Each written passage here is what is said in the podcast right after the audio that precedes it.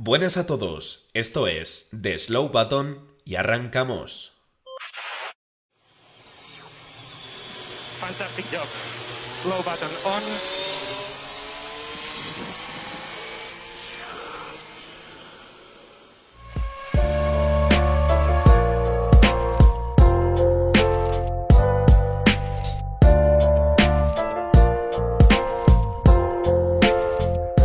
Bienvenidos, bienvenidas una vez más al podcast de The Slow Button. Hoy es lunes 27 de marzo, no hemos tenido gran premio este fin de semana y por eso la mirada de este episodio va a ser un poco distinta, va a ser un poco un episodio más, más relajado. Eh, así que nada, tenemos varias noticias en la escaleta. Mm, yo creo que nos vamos a limitar a evidentemente comentar estas noticias. También vamos a hacer un poco la previa del GP de Australia y para hacerlo evidentemente pues voy a contar con la ayuda de David Porras. Muy buenas David. Muy buenas, Javi. Y sí, aquí estamos en el podcast también en directo, eh, como sabéis, en Twitch. Y, sí, vamos a hablar un poquito de unas noticias que siempre salen y están bien comentarlas. Y también pues del GP de Australia que va a tocar eh, madrugón gordo. Sí, pero bueno, David, al final el madrugón yo creo que para los amantes de la Fórmula 1, vamos, sienta genial incluso. Entra solo el madrugón por supuesto. Y también tenemos a John Barco. Muy buenas, John. Muy buenas, Javi. Eh, estaba discutiendo yo esta mañana ¿no? con, David cuál era la mejor manera de plantear el, madrugón. ¿no? Hay diferentes escuelas de pensamiento, al menos aquí dentro de este podcast. Eh, luego sí. eso lo discutimos con la previa, pero vamos, a mí David lo que me ha comentado es que su método es dormir, levantarse, dormir y levantarse otra vez. Eh, yo sí, señor. Yo no sé si haré lo mismo. Igual en algunos libres fallo no estoy pues activo. Estrategias de neumáticos, ¿no? Diferentes. Cada claro, uno pues, al final la carrera como la carrera cada uno como puede. pero bueno, dependiendo de la degradación y de todo. Por supuesto, yo creo que eso le podríamos llamar la del bocadillo de dormir, ¿no? O sea, duermes, te ves los libres y luego vuelves a dormir, ¿no? Sí. Eso siempre, siempre funciona bien. Eh, pues chicos, lo, dicho, tenemos aquí unos temas eh, y yo creo que podríamos adentrarnos ya un poquito en esto y, ver eh, cuál es la opinión que podéis aportar al respecto. Así que, bueno, noticias súper y es que Domenicali, que es evidentemente aquí el que maneja el, cotarro de la Fórmula 1, eh, dice básicamente que a tomar por saco los libres. Y lo estoy leyendo tal cual lo pone en la escaleta, porque es que es verdad, el tío ha cogido y ha dicho que los libres no le gusta a la gente. Pues genial. A ver, lo están valorando, lo están pues valorando, Javi. Están estudiando. Efectivamente, efectivamente, por favor, chicos. A cuchillo en la escaleta, pero lo están valorando. Es un poco la idea que tiene, ¿no? Domenicali. Así que, pues nada, por ejemplo, te pregunto a ti, John, que ya has intervenido, eh, ¿qué te parece eh, esta idea? A ver, entiendo el punto eh, de Dominicali. Al final él dice que son sesiones que solamente sirven para los ingenieros y que realmente para la acción en pista, pues no, no ayudan mucho, ¿no? No son muy interesantes para, para el público, pero eso en realidad no creo que sea del todo cierto, simplemente por aportar datos, porque vosotros mismos lo visteis el año pasado cuando estuvimos en Barcelona, realmente el circuito estaba lleno a todas horas, independientemente de si había que ver unos libres de Fórmula 1, y ya no te digo de Fórmula 1, incluso de categorías soporte, Fórmula 2, Fórmula 3. Entonces creo que realmente a la hora de ver las carreras en directo, eso ni siquiera es cierto, lo que comenta Dominicali. A la hora de verlas desde casa, sí que es cierto que hay mucha gente que opta por no ver los libres, porque al final no tienen acción en pista y sobre todo no te juegas nada. Pero simplemente por dar un primer contexto, creo que lo que comenta Domenicali de que a la gente no le interesan tanto, no es del todo cierto. Creo que hay mucha gente a la que efectivamente sí le interesan, aunque no sean eh, competición directa, ¿no? Claro, la verdad es que aquí hay bastantes cosas que analizar porque evidentemente si tú pagas la entrada a un gran premio, pues vas a estar el viernes y el sábado viéndote los libres como un campeón. Quizás sea esa la razón por la que están eh, los viernes y los sábados llenos, aparte de que el sábado evidentemente hay clasificación, pero sí que es cierto que, vamos, mi opinión es que de cara al espectáculo real de, la Fórmula 1, que es luego un poco la igualdad que hay en pista, yo creo que sí que le vendría bien. No evidentemente cargarse todos los libres, o sea, yo tengo una opinión un poco mezclada, ¿no? O sea, no, no me gusta gustaría, por ejemplo, terminar eh, del todo con ellos, pero sí que es verdad que me gustaría que el tiempo se, viera reducido bastante, más que nada, porque eso hace que los equipos se la tengan que jugar un poquito más con el setup al no tener tanto tiempo, entonces eso puede dar lugar a que en la clasificación pues haya pilotos con un setup erróneo o quizá equipos que están en la zona baja de la, de la parrilla y dan de suerte con un setup y de repente se colocan pues por ahí arriba. Eh, David, te pregunto ahora a ti, ¿cuál es tu opinión al respecto? Sí, pues eh, esta mañana le hemos hablado así un poco por encima, no queríamos eh, hablar mucho porque luego aquí rajamos de lo lindo, pero eh, sí, yo estaba un poco contigo ahí, Javi, yo creo que por lo menos las acortar igual, yo qué sé, los libres 3, por ejemplo, pues los eliminaba y que el sábado fuera de, clasificación. claro, aquí hay dos cosas, una cosa es lo que la Fórmula 1 piense, que Dominicali diga, bueno, es que esto es aburrido igual para la gente que lo ve, Y otra cosa es lo que digan los equipos, claro. a los equipos no le va a hacer, yo creo, demasiada gracia. Y, a los pilotos, pues depende. Habrá algunos que sí, habrá algunos que no. No sé yo si Fernando Alonso alguna vez ha dicho algo similar del palo de, no sé si de quitarlos, pero de reducir los libres.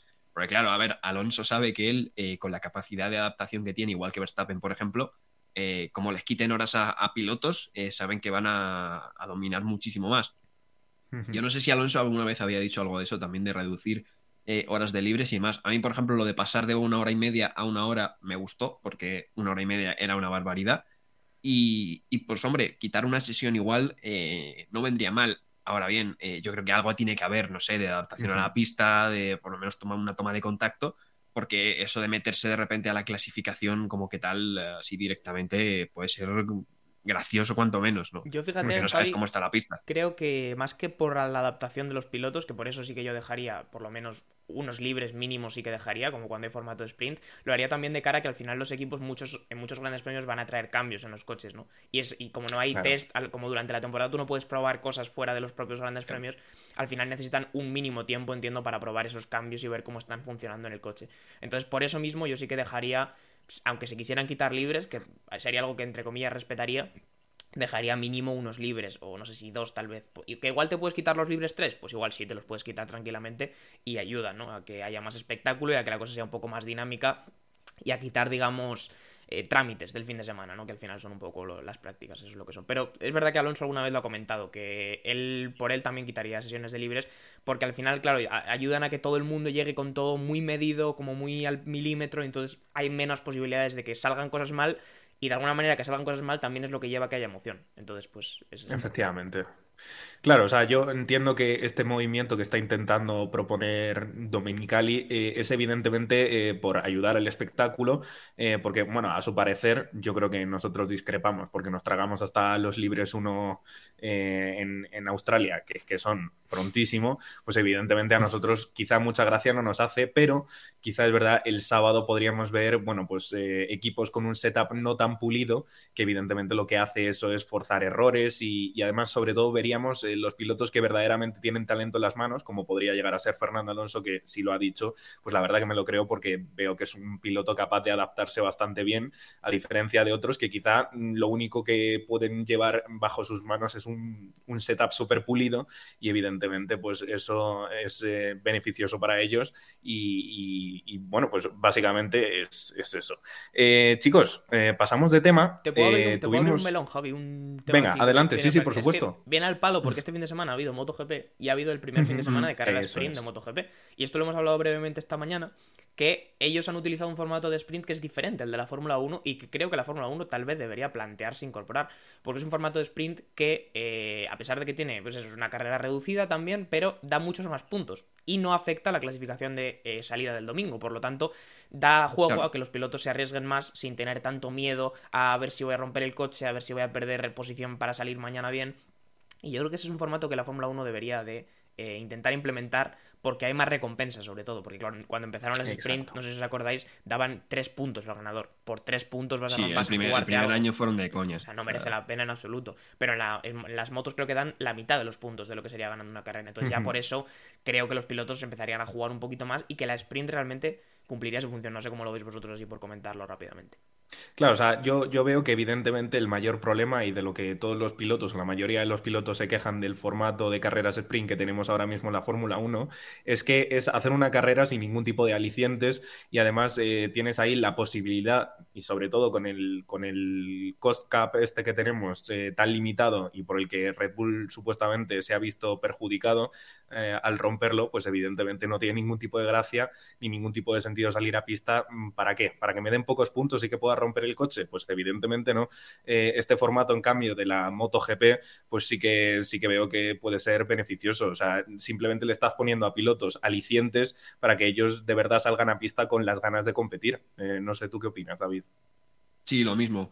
Aparte de los cambios en, los puntos, ¿no? Y que no, no, no afectar a la salida del domingo, que es la que todo el mundo quiere, quiere digamos, guardar su posición, eh, es muy importante lo que ha dicho Javi del límite presupuestario, ¿no? Porque, claro, eh, en la Fórmula 1 eh, lo vimos el año pasado con Mick Schumacher, que, si Mick Schumacher está fuera es porque Haas se las vio tiesas para. Rompió dos coches Mick Schumacher en todo el año, pero los rompió muy, rotos. Entonces. muy bien rotos. Eh, sí, sí. Entonces tenían muchos problemas con el límite presupuestario, Red Bull los ha tenido. Entonces, aparte de eh, reformar, digamos, el tema de los puntos y salir en la misma posición el domingo, sería importante también mirar lo del límite presupuestario para que los equipos no tengan ese miedo de eh, romper el coche, ¿no? Y, claro, no, pues no tener ese problema eh, más adelante. Pero sí, la verdad que la carrera de MotoGP fue bastante buena, porque claro, van todos a piñón. Eh, porque claro, te dan bastantes puntos y dices, bueno, si mañana con una carrera de poca de gestión no puedo hacer mucho, pues por ejemplo, un equipo como Ferrari que igual no tiene demasiada gestión de neumático, dice, bueno, yo en la sprint voy a ir a tirar y por lo menos saco algunos puntos y mañana pues cuido, ¿no? Podríamos ver incluso diferentes estrategias dentro de los, eh, de los equipos y demás, eh, podría estar bastante interesante. Pues sí, la verdad, yo creo que estamos de acuerdo en que ahora mismo el formato que tenemos de sprint de la Fórmula 1 pues no deja del todo buenas sensaciones y yo creo que un poco esta incursión de Dominicali a los grandes premios, no sé ni, si se llaman grandes premios en MotoGP, pero bueno, el hecho de que acuda algún que otro fin de semana de carreras yo creo que es precisamente porque trata de, buscar quizá inspiración en otras competiciones y tratar de hacer eh, de la Fórmula 1 un espectáculo incluso más, más espectacular, valga la redundancia. Ahora sí, chicos, eh, yo creo que podríamos saltar al siguiente tema si no tenemos ningún otro melón que abrir, que seguramente lo tengamos en el futuro porque es que no paramos de rajar. Eh, Ferrari y la TD39. John, eh, que tú has sido quien me ha propuesto hablar de este tema. cuéntame un poco, porque entiendo que habrá personas que no sepan qué es la TD39. No es un tema fácil de explicar, debo decir, voy a intentar explicarlo lo mejor posible, pero no es sencillo. La TD39 es la medida que introdujo la FIA el año pasado para evitar que los equipos tuvieran demasiado por porpoising. Es decir, introdujo un reglamento por el cual eh, se medía la oscilación vertical de los coches y si un coche, los sensores detectaban que tenía más de X oscilación vertical, es decir, botaba más de X, la FIA podía sancionar a ese equipo porque, bueno, el porpoising resultó que podía acabar siendo dañino incluso para los pilotos, por una cuestión pura de salud.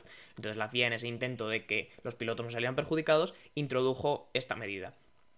Em, eso es la T39 como concepto. ¿Qué pasa? Este año se supone que la T39 ya no hace falta, porque hemos levantado los coches 15 milímetros del suelo, por lo tanto el porpoising se ha reducido y la T39 entre comillas, se había quitado desde el principio de temporada, pero la FIA no ha dicho nada hasta ahora, lo cual es un poco extraño. O sea, la forma de actuar de la FIA ha sido un poco rara, porque se supone que, pues eso, la medida de los 15 milímetros estaba introducida desde el principio de temporada, ya no hacía falta la TD39, pero la FIA lo ha venido a confirmar ahora. Una cosa extraña. Lo que tiene más de relevancia esto, eh, Javi, es que le afecta principalmente a Ferrari, porque la, T la T39 es la que ha destruido, básicamente, según comentaban el otro día medios italianos, el concepto de coche de Ferrari. Es decir, tener que controlar esa oscilación, tener que poner el Ferrari a una altura diferente a la que estaba diseñado para correr, destruye totalmente el concepto de Ferrari y hace que su trabajo de neumáticos sea pésimo. Por lo tanto, Ferrari tiene un lastre muy grande con ese problema de la altura. Por intentar resumirlo, creo que es la mejor manera. Pues sí, la verdad. Eh, David, ¿le damos el aprobado a John? aprobado, hombre, aprobado más que aprobado, porque la verdad que eh, lo hemos hablado en clase y yo no me conocía con ese nombre exactamente la, medida. Yo sabía que había una medida, pero, pero me dice lo de la T39 y tal, y yo, ¿qué? y, claro, luego me lo ha explicado y digo, ah, pues sí, es la medida del porpoising. La verdad que muy bien, muy bien explicado, ¿eh? Pues eh, aprobado para John, pero David, vuelvo contigo. ¿Aprobado por parte de Ferrari o va a presentar algún tipo de cambios? ¿Esto le beneficia? ¿Cuál es tu opinión? Claro, a ver, eh, esto no lo sé porque, claro, dice, removemos ya, digamos, quitamos ya eh, la TD39 esta, porque ya se supone que no hay porpoising, pero claro, si Ferrari baja, baja el coche otra vez, igual vuelve a tener el mismo del año pasado, es que no lo sé. Entonces no sé hasta qué punto ya no hay o, demás, porque si Ferrari eh, le perjudica esto, es porque realmente a la altura de donde van, no tiene, digamos, ese apoyo, ¿no? Ese concepto bien, bien pulido. Entonces, si Ferrari baja el coche otra vez, volverá a tener porpoising. Entonces, entiendo que la FIA le volverá a decir, oye, eh, hemos quitado esto, pero si ya lo tienes otra vez, sube el coche, ¿no? No creo que sea un, paseo ahora para decir, bueno, hemos hecho esto un año y ahora, pues cada uno que, lo gestione, ¿no? Entiendo que sigue habiendo un límite, entiendo. No sé hasta qué punto lo van a controlar eso. Pero claro, si Ferrari vuelve a bajar el coche, entiendo que tienen porpoising, porque si no lo habrían bajado y se supone que funcionaría. Claro, eh, la verdad que es una cosa bastante extraña. Eh, si os parece, vamos a hacer un poco un flashback. Vamos al pasado. Todo esto empezó la temporada pasada con el tema del porpoising, que era una cosa que no se podía prever en el túnel de viento y de lo cual, bueno, pues la mayoría de equipos lo sufrieron, unos en mayor y otros en menor medida.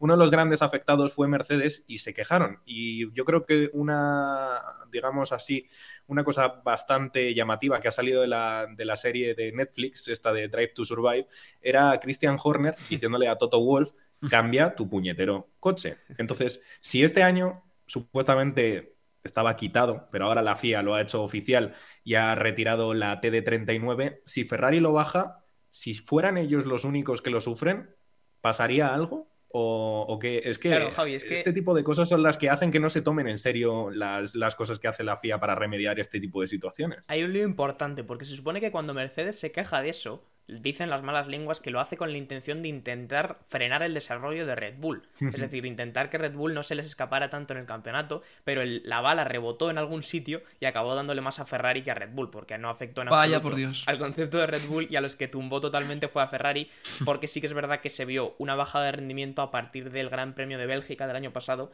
que creo que fue cuando eh, esa medida entró en vigor. Entonces se supone que si ahora quitan la medida, entre comillas, a Ferrari le debería ir mejor le debería ir mejor porque ya no estaría obligado a tener que jugar con el coche en una altura en la que el Ferrari no funciona bien. Pero claro, si llegamos a un circuito urbano, que estamos a punto de llegar a uno semiurbano, pero ya no te hablo de Azerbaiyán, por ejemplo, se quita la medida, Ferrari pone el coche a X altura y vuelve a tener por poising, ahí es donde se puede abrir un problema, porque claro, entonces la FIA le va a decir, oye, que hemos quitado la medida, pero si tu coche es tan rematadamente malo con el problema de altura que a pesar de los 15 milímetros sigue teniendo por poising, vamos a tener que ponerte una medida solo para ti. O sea que Ferrari realmente ahora debería ir mejor, pero cuando lleguemos a los circuitos en los que puede ser más peligroso el porpoising, los más bacheados, veremos a ver si no le acaba saliendo el tiro por la culata. Ese es un poco el, el concepto, también un poco lo de los rumores de por qué Mercedes sacó la medida el año pasado. Pues nada, la verdad que nos tenemos que quedar con este asunto bajo la lupa. Estaremos mirando bien de cerca quiénes son los que se benefician, quiénes no. Si hay algún cambio, quizá no lo haya, ¿no? Porque si supuestamente desde el principio la TD39 estaba quitada porque precisamente esos 15 milímetros de cambio de altura que había del año pasado respecto a este eh, era para, evitar el tema del porpoising, pues ya no tiene ningún tipo de sentido seguir con la TD39. Veremos, veremos. El siguiente tema que tenemos por aquí es eh, una cosa quizá un poco controvertida, ¿no? Es la multa a Nelson Piquet que asciende a casi un millón de dólares por insultos. ¿A quién, David? Pues eh, el año pasado fue por el Gran Premio de Brasil encima, ¿no? Creo. Eh, pues Nelson Piquet, digamos que eh, refirió unos insultos racistas hacia Luis Hamilton, que encima ha sido nombrado hace poco ciudadano de Brasil. Ya sabemos que la, la relación tan estrecha que tiene Luis Hamilton con Brasil. ¿Quién lo diría en 2008 cuando le quitó el título a Felipe Massa en esa última vuelta y Glock eh, tuvo que salir escoltado del circuito porque casi lo matan, ¿no? Eh, ¿Quién iba a decir que ahora Hamilton allí es ídolo y lo vemos cada vez que corre allí, que parece el mismísimo, mismísimo Ayrton Senna? De hecho, Hamilton siempre con ese, eh, bueno, tributo, ¿no? Ayrton Senna es su ídolo de, la infancia, por eso corre siempre Hamilton, corría con cascos amarillos principalmente. Siempre vemos que hace ediciones especiales de cascos allí en Brasil y demás. Y es que es ciudadano de Brasil y ya sabemos que Nelson Piquet también, pues eh, la hija de Nelson Piquet encima es la novia de, Max Verstappen. Encima, o sea, hay una familia ahí un poco extraña. Y digamos, pues que a Nelson Piquet no le cae demasiado bien Luis Hamilton y pues refiere unos, insultos racistas. Y le ha caído buen palo, le ha caído buen palo. Eh, está habiendo opiniones de todo tipo, eh, porque claro, muchos dicen, bueno, es que es, merecida, otros dicen que es merecida, pero igual por otras cosas más graves se multa menos. Bueno, ahí yo no voy a entrar. la cosa es que, bueno, le ha caído una multa a Nelson Piquet por, por insultos racistas. Y hay que decir, de hecho, que en Brasil es más querido casi Hamilton que Nelson Piquet, porque Nelson Piquet la verdad que tiene una famaita un poco controvertida también con ideas políticas y demás que ha, que soltado en algún medio. Sí, pero 953 bueno, pues la verdad que... mil kilos, ¿eh? se dice pronto. Es que sí, sí, Hombre, dinero tiene, también te digo. Eh. no, pero que quiero decir. No, efectivamente. Hemos visto, yo creo que sanciones de, por cosas así en muchos otros deportes que tú las piensas y dices, bueno, son bastante irrisorias, ¿no? Para, me refiero para personas, deportistas que son multimillonarios, al final, yo que sé, una sanción de 12.000 euros, 30.000 euros, son bastante irrisorias. Pero oye, cerca de un millón de euros, a mí ya me parece una cosa bastante seria. O sea, ya no estamos hablando de calderilla.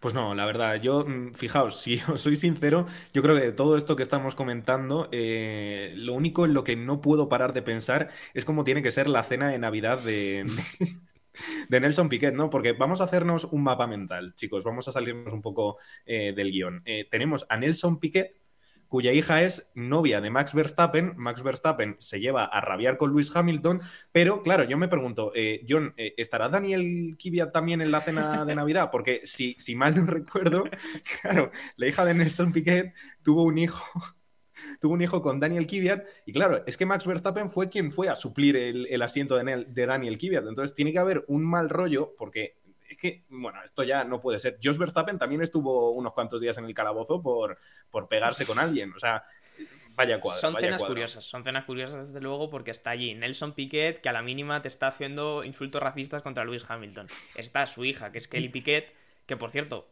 se parece muchísimo a Max Verstappen. O sea, algún día se abrirá Sí, el melón de sí, por qué sí, sí. son la misma persona en diferente, en diferente sexo, pero bueno. Luego está Max Verstappen, evidentemente, que igual en algún momento de su carrera también puede que haya aplaudido los insultos racistas de su suegro, quién sabe, porque no se, no se las ha visto muy claras con Hamilton.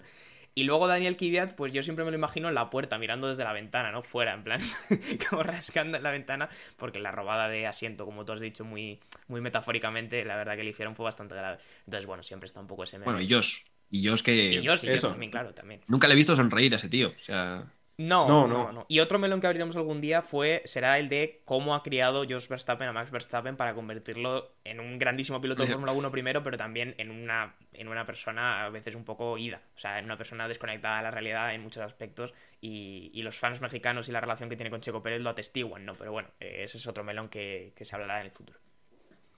Eh, otra cosilla que yo quería comentar respecto a lo que has comentado tú ahora, John, de cómo habrá guiado Jos Verstappen a Max Verstappen, es que el nombre Max Verstappen, que es compuesto, eh, vendría más o menos a significar, traducido al español, como persona que es invencible. anda. Pero, Como dato curioso. Como pero- dato pero curioso. Verstappen es, es apellido, ¿no? Es, es apellido, efectivamente, pero quiere decir que junto, o sea, le puso de nombre eh, y apellido y, y el, ah, vale, o sea, el es conjunto. como. Es un digamos, La Power, unidad, el de la, unidad es. Efectivamente, Ah, vale, efectivamente, es un poco willpower, Vale, ¿no? vale, vale, entiendo. El, el campeón de indicar willpower. Entiendo. eh, Que nos ha ¿cómo- dado like alguna vez, por Que cierto. nos ha dado like alguna vez, efectivamente. Tiene un nombre bastante potente, al igual que Max Verstappen. Entonces son personas que literalmente se les da un poco el triunfo en la mano. Nada más nacen, dicen, toma, Sí, tú vas a ser un gran piloto, ¿no? Efectivamente. Claro, claro. Así que bueno, eh, chicos, siguiente tema que nos hemos ido un poco, porque es que evidentemente esto da para profundizar un montón, es el posible cambio de nombre de Alfa Tauri. Eh, John, no solo es que hayan dejado claro los de Red Bull que Alfa Tauri no se va a vender, sino que le quieren cambiar el nombre. Eh, ¿Esto es un poco, digamos, sinónimo de yo hago lo que quiero contigo?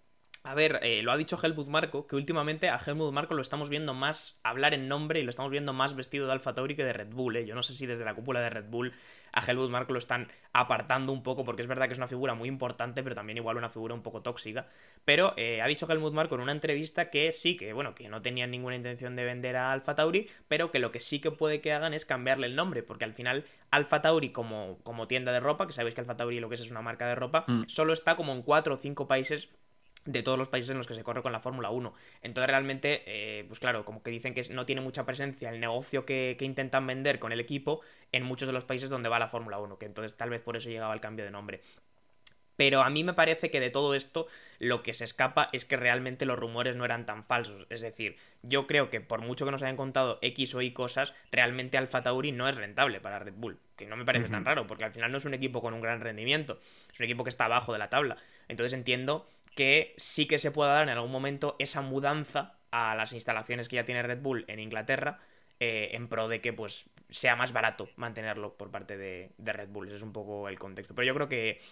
yo creo eso, Javi, ¿no? Que al final lo que sí que sale de ahí es que parte de los rumores que salieron de que estaban planteándose vender Alfa Tauri, que Alfa Tauri no era tan, tan rentable como nos vendían, eh, son verdad. ¿vale? Porque de todas las verdades al final algo hay. David, ¿qué nos puedes comentar al respecto? Yo creo que sinceramente está un poco bastante claro, ¿no? O sea, le cambian el nombre precisamente porque Alfa Tauri no vende mucho.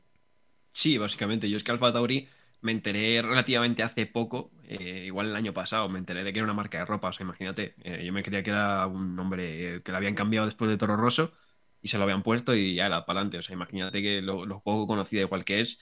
Eh, también te digo yo, si le cambian el nombre que no sea Toro Rosso, eh, que le llamen Juvenila o algo así. quiero decir, Cadete va a ser Red Bull Cadete Sí, Red Bull Castilla, ¿no? Red Bull B. O sea, al final va a ser el filial, ¿no? De, Red Bull. Ya si se mete en las instalaciones de Red Bull, ya lo, que le faltaba a Alfa Tauri o como se vaya a llamar. Eh, tienen un problema eh, los de Alpha Tauri que en realidad el problema vendría a ser de Red Bull, porque hemos visto cómo Red Bull ha quemado un montón de jóvenes promesas eh, cuando, bueno, pues tuvimos ese intento fallido de Pierre Gasly, luego Alex Albon, y ahora tenemos a un Nick Debris y, y tenemos aquí al japonés Yuki Tsunoda, que ninguno de los dos ha tenido un arranque especialmente, digamos, prometedor. ¿Qué está pasando? ¿Van a largar a Checo Pérez en algún momento o ves, eh, John, que van a meter antes a Ricciardo que a Sunoda o a Debris? Yo ya os dije que de, tener intención de largar a Checo Pérez, yo el que veo como figura de presión ahí claramente es Daniel Ricciardo. O sea, está fichado ahí para tener una carta con la que poder presionar a Checo Pérez si en algún momento se revuelve demasiado el piloto mexicano. Los pilotos de Alfa Tauri creo que ya eh, me da la sensación de que hay un cambio de mentalidad dentro de Red Bull y que ya no se plantea, por ejemplo, que si se va Checo mañana suba ni, ni Yuki Tsunoda ni muchísimo menos tal vez de Brice porque acaba de llegar al Tauri, o sea, sería un cambio muy bestia. Pero me parece que ha cambiado bastante la dinámica, también ha cambiado el nivel de competitividad de Alfa Tauri, o sea, me refiero de lo que era Toro Rosso, porque hubo un tiempo, que mucha gente no se acordará, en la que Sebastián Vettel hacía resultadazos en el, en el Toro Rosso, te quiero decir, o sea, que estamos hablando de que Toro Rosso era una escudería con otro perfil, ahora Alfa Tauri es un noveno octavo coche y, no hay evidentemente un coche suficiente como para que ni Sunoda ni Debris hagan nada decente. Entonces yo lo que creo es que la figura de presión, sobre todo si quieren echar a Checo Pérez, es Daniel Ricciardo y los pilotos de Alfa Tauri están a otra cosa. Pues sí, yo creo que ha quedado claro y Alfa Tauri uf, cada vez peligra más un poco realmente la finalidad que tiene dentro de la Fórmula 1 porque es un equipo que está condenado a no triunfar por cuestiones obvias y es que tiene un equipo por delante de ellos que manda respecto a ellos, que es Red Bull, y ahora mismo además es que ni siquiera sirve como para criar o formar jóvenes promesas, porque es un error que a mi parecer se comenta bastante poco, pero es que Red Bull hace no mucho quemó a todas estas jóvenes promesas y ahora mismo pues entiendo evidentemente que a Alfa Tauri pues no, no se le vea eh, rentable. David, eh, antes eh, te he comentado que teníamos este dato aquí y he visto que a ti te ha resultado impactante. Y es que Max Verstappen, y además es que, es que de verdad, o sea, tienes motivos para estar impactado. Eh, sigo. Max Verstappen se metería en el club de los 100 podios si en esta temporada acaba en todas las carreras dentro del podio. Eh, dato. Me ha dejado frío, ¿no? Como se dice por, este podcast. Eh, porque, claro, Fernando Alonso el fin de semana pasado en Jeddah consiguió su podio número 100 de la Fórmula 1. Y claro, ahora de repente me dices, que si Verstappen eh, hace una temporada como parece que va a ser, eh, que es básicamente estando en el podio, eh, a no ser que se le rompa un palier, em, llega a los 100 podios. Y claro, me he quedado flipando porque Verstappen, es decir, este paso va a romper todos los récords a nivel números, por lo menos, de, Schumacher, de Hamilton y de, todo Cristo, porque es sumamente joven y encima está en un equipo que veremos a ver hasta 2026, que es el cambio de regulaciones y entra Ford y demás, pero eh, pinta feo. Pinta feo, pinta feo y además es que tenemos, John, eh, cuatro temporadas por delante hasta este cambio de reglamento al que hacía referencia David. Eh, no solo es que de aquí a probablemente un año, año haya superado la cifra de los 100 podios, sino que es que podría llegar incluso a alcanzar en caso de ganar eh, todo esto que, queda hasta el 2026, eh, podría llegar a alcanzar a Sebastián Vettel en cuanto a títulos mundiales. ¿Lo ves capaz? Yo ya os lo he dicho varias veces. Lo de esta temporada yo quiero confiar que no, porque al final, por mucho que domine Red Bull, hay un factor suerte y yo confío en que una carrera pues va a haber un fallo, va a tener un toque o lo que sea, algo le va a pasar y igual se queda fuera de un podio. Y es verdad que la estadística es muy justa y muy bonita, que necesita acabar todas las carreras de la temporada en el podio para llegar a los 100. Pero vamos, que si no lo hace esta temporada, lo hace la que viene. Te quiero decir, es que tenemos como una visión de Max Verstappen como un recién llegado a la Fórmula 1, porque es que es muy joven, pero es que Max Verstappen lleva muchísimo tiempo en la Fórmula 1 ya para la edad que tiene. Entonces, como dice David, está en, sus manos batir una cantidad de récords muy grande de muchos pilotos que lo han hecho todo más tarde, porque evidentemente llegaron con más años de la Fórmula 1. Pero lo que digo, si no lo consigue este año, lo conseguirá el siguiente, y si no el siguiente, dentro de dos. Porque o hay algo muy grande que yo no veo ahora mismo que vaya a ocurrir, o yo ya os llevo diciendo varios eh, episodios, y lo vuelvo a repetir, que si no pasa nada, le veo a Red Bull una cara de ganar todos los campeonatos por lo menos de equipos, y entiendo que de pilotos será Verstappen hasta 2026, muy grande, pero muy grande. Y no es que me haga especial ilusión, porque al final todas las épocas de dominancia continuada pues nos acaban aburriendo, ¿no?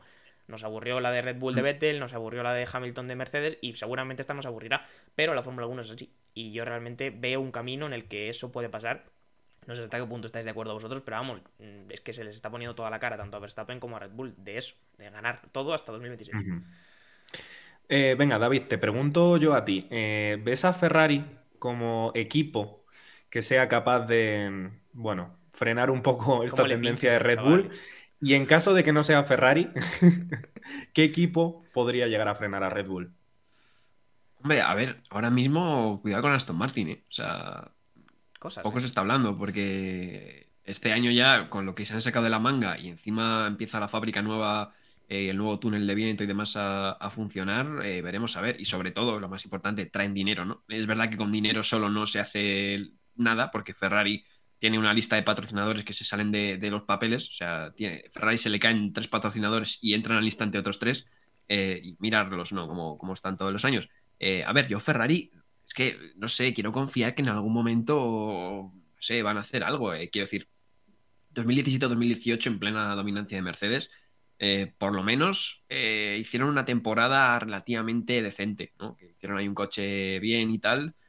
hombre, yo creo que Ferrari se puede sacar coches buenos de la manga, ¿no? Eh, claro, el problema es ese que el último duelo Ferrari-Red Bull que vimos, eh, no solo es que lo ganara Red Bull, sino que realmente no fue Ferrari-Red Bull, fue Fernando Alonso contra Red Bull, porque ya vimos al pobre Felipe Massa eh, cómo se estaba arrastrando con eso Ferrari, ¿no? Entonces, bueno, no lo sé si Ferrari... habrá a ver también Mercedes, que Mercedes está en un bache importante, pero se nos olvida un poco lo que ha sido todos estos años de Mercedes. Yo creo que hay ahí unos equipos, este año se ha metido ahí Aston Martin, que igual ha sorprendido, pero hombre, yo creo que hay equipos que pueden eh, por lo menos dar una temporada entretenida. Claro, mi opinión es básicamente que si el año que viene Aston Martin es capaz, como mínimo, de mantener la posición en la que termine en el Mundial de Constructores de este año, yo creo que se podría llegar a confirmar que Aston Martin es contendiente a frenar esta tendencia tan agresiva que está teniendo Red Bull y sobre todo Verstappen. Lo hemos comentado en eh, una publicación hoy en Instagram, Javi, hablando precisamente de Aston Martin y de la posición en la que pueden terminar este año es que el salto simplemente en números, en puntos, es brutal. Aston Martin hizo 20 puntos en toda la primera mitad de la temporada del año pasado. O sea, en 11 carreras, Aston Martin hizo 20 puntos, en dos carreras lleva 38 este año. O sea, simplemente dejas que ese dato se asiente en tu cabeza para entender cómo han pasado de estar abajo de la tabla, no más abajo porque existe Williams y Haas, a estar arriba y no más arriba porque está Red Bull. Entonces, bueno. Y luego también que me, hace, me, gusta bastante que cada vez que hacemos un episodio de este podcast eh, destruimos nuestras relaciones con algún fanbase de pilotos sudamericanos por algún motivo. El otro día de Checo, hoy de Felipe Massa porque, porque David ha dicho arrastrándose con el oh. Ferrari. Oh. Hombre, es que se acabó. Sí, es cierto. O sea, si son datos, no me malinterpretes, pero... Además, brasileños, eh, no creo que tengamos demasiados brasileños. ¿eh? Si hay algún brasileño que lo diga, que nos hace ilusión, pero me da a mí que por estadísticas no tenemos demasiado brasileño, por lo menos en, podcast y demás. Cualquier día lo hacemos en portugués el podcast, ¿eh? que no se descuide. sí. Bueno, eh, habiendo comentado ya, digamos, eh, lo grueso de las noticias que teníamos preparadas para hoy, damos lugar a una pequeña pregunta, porque es que se asoma ahí por el horizonte, David. Estamos hablando de la posibilidad de que haya un Gran Premio de Madrid que ya hemos comentado en este podcast de, Slow Button en alguna que otra ocasión, eh, pero es que parece que ha vuelto este rumor e incluso a sonar más fuerte que antes. Sí, a ver, a los gobiernos del Partido Popular les gusta la Fórmula 1, porque ya lo vimos con, Valencia, no salió demasiado bien aquello, esperemos que si se hace en Madrid se haga bien. Eh, y aquí hay varios temas, ¿no? Eh, uno, hombre, a ver, la Fórmula 1 hace una exposición global y casualmente la primera parada eh, es en Madrid. Eh, la exposición que hay en IFEM ahora mismo ya está abierta, podéis ir y demás. Nosotros a ver si en algún momento eh, decidimos mover el culo e ir. Em, pero, pero claro, y haces una exposición, digamos, internacional y la primera parada es Madrid. Hombre, yo creo que es una pista de que igual las relaciones con Madrid son cercanas, ¿no? Por lo menos hay acercamiento de, oye, eh, te levantamos el teléfono, telefonazo y, oye, eh, Estefano, queremos hacer un, gran premio. De hecho, hubo una carta, no sé si fue de Almeida o de Ayuso, de la Comunidad de Madrid, literalmente a, a Dominicali diciendo, oye, que Madrid está aquí para hacer un gran premio.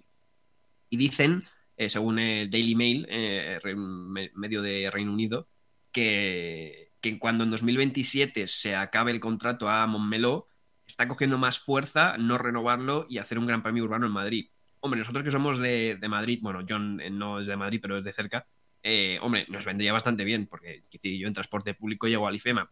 Ahora bien, me da miedo primero que salga eh, la chatarra de Valencia, que se cancele a los dos años, porque tres años, porque no haya dinero, o eh, que sea un circuito muy aburrido, porque a ver, la zona de IFEMA no es una zona muy bonita, que digamos, es una zona de rectas eh, curvas de 90 grados igual y veremos a ver. Entonces, claro, pues se hablaba David, mis dos principales miedos son... Eh, como semiurbano, ¿no? Un poquito rollo Canadá. Sí, rollo Canadá o Australia. Sí. Pero claro, es que ahí en IFEMA no sé exactamente, como no atroches ahí por el Parque Juan Carlos I, o no sé.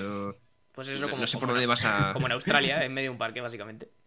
John, Ya, yo ya. tengo, tengo la teoría de que David por las tardes, en su tiempo libre, cuando no tiene que estar currando en, en The Slow Button, el tío se va a IFEMA, empieza a dar vueltas y dice, a ver cómo me monto yo aquí un circuito. Dice, mira, los ¿Cómo- pits, los pits yo los ponía aquí. Y yo creo que aquí podemos meter una buena chicane. Sí, yo creo que, yo creo que lo hace, pero se lo tiene callado el tío. A ver, es que es verdad En que lo- los precedentes de grandes premios en España, más allá del de Barcelona, no son buenos. Porque tenemos el de Jerez, que hubo un escándalo político del copón y nos mandaron a la mierda por ser chapuceros a más no poder.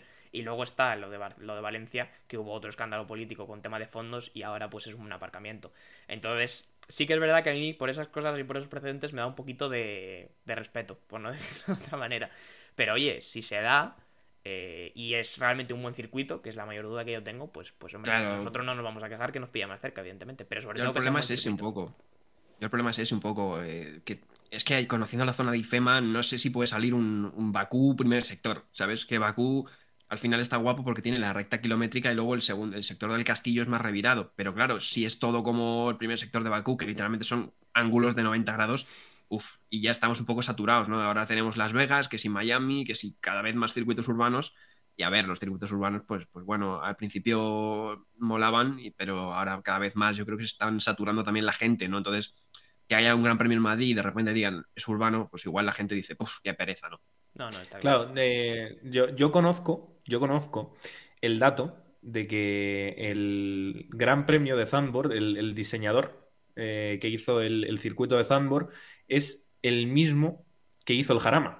Entonces, eh, ¿no existe para vosotros la posibilidad de que se haga una reforma eh, similar a la que se le hizo a Zandvoort y se adecue el circuito para que sea apto para la competición de la máxima categoría? A ver, sería más barato. Es que se habló. Sería Sí. más barato que hacer un circuito desde cero es, desde luego, pero es verdad que es una millonada por adaptar el, el Jarama, evidentemente.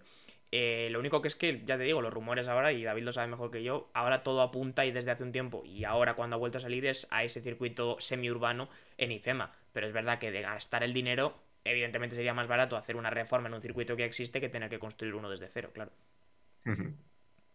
Sí, además de que supongo que los permisos para hacer rodar coches en mitad de una ciudad, eh, bueno, pues tiene que, tiene que estar todo súper planeado y estoy seguro de que, se necesitan muchos permisos.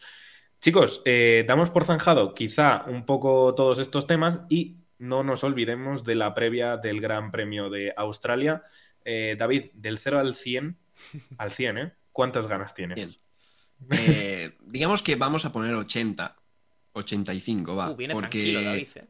80 solo. Sí, a ver, es que quiero decir, Australia es un circuito que mola, porque la mística, ¿no? De antes era la primera carrera, un poco esa, ese aura, ¿no? Especial también de madrugar y demás aquí en España. Igual la gente de Latinoamérica nos dice, claro, yo madrugo siempre todos los años para Europa, pero bueno, claro, nosotros nos pilla más eh, todas las carreras a un horario decente, eh, pero bueno, ese aura un poco de madrugar y demás. Pero sí es cierto que igual no da las mejores carreras del mundo, ¿no? Eh, también decían que podía llover y ya parece que no. Entonces, bueno, eh, digamos que tengo ganas porque el circuito me gusta, pero no creo que vayamos a ver un, un carrerón espectacular.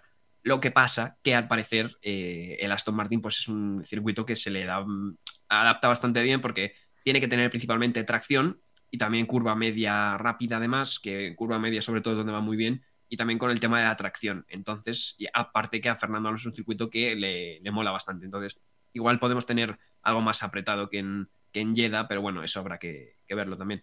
Claro, eso esperemos, porque John, eh, seguro que nos puedes recordar el momento en el que el año pasado eh, Fernando Alonso Díaz venía en Q3, digamos que para hacer la pole. Parecía, yo soy de los que piensa que quizá no se iba a llevar la pole, pero sí que estaba una dos décimas. Eh, John. No venía en tiempo de llevársela, pero vamos, sí de meterse en una segunda posición que con el Alpine, que es que claro, ahora nos hemos mal acostumbrado al ritmo del Aston Martin, pero con el Alpine era una absoluta barbaridad eh, aquello.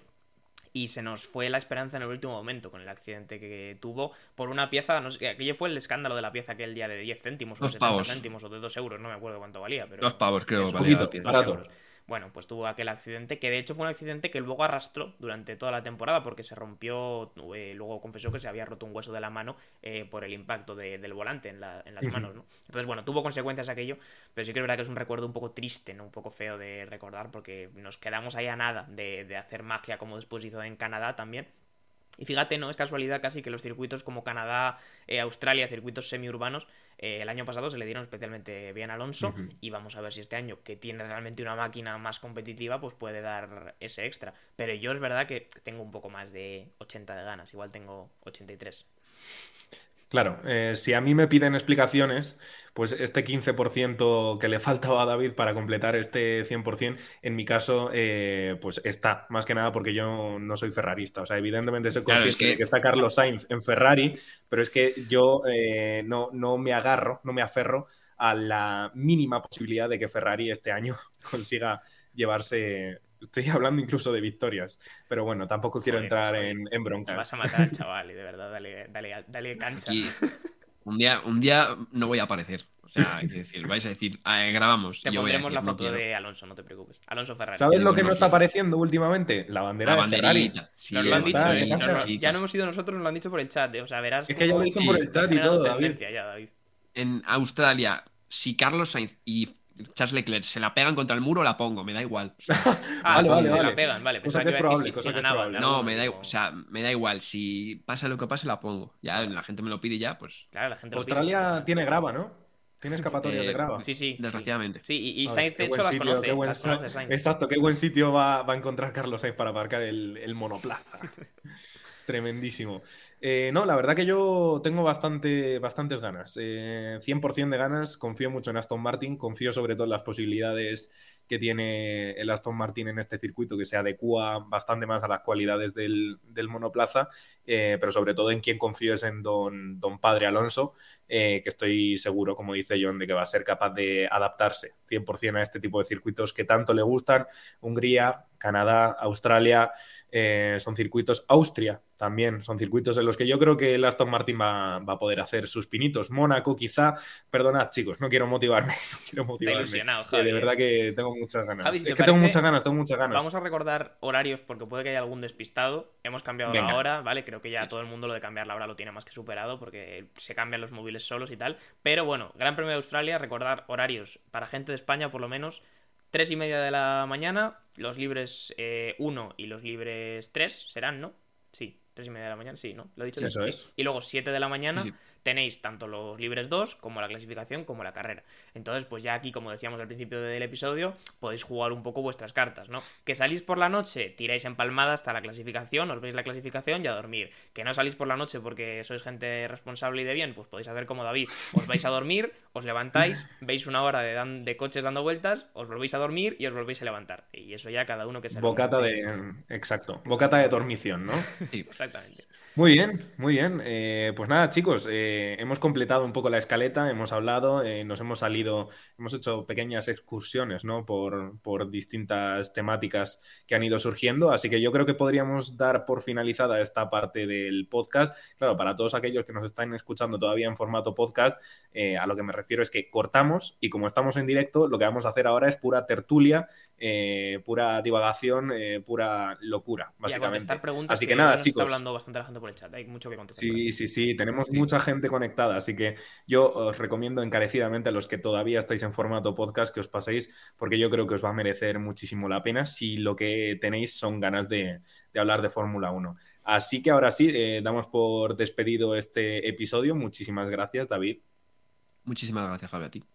Y nada, muchas gracias a ti también, John. Muchas gracias, Javi. Nos vemos la semana que viene contando todo lo que haya pasado en Australia. Eso es. Chao, chao.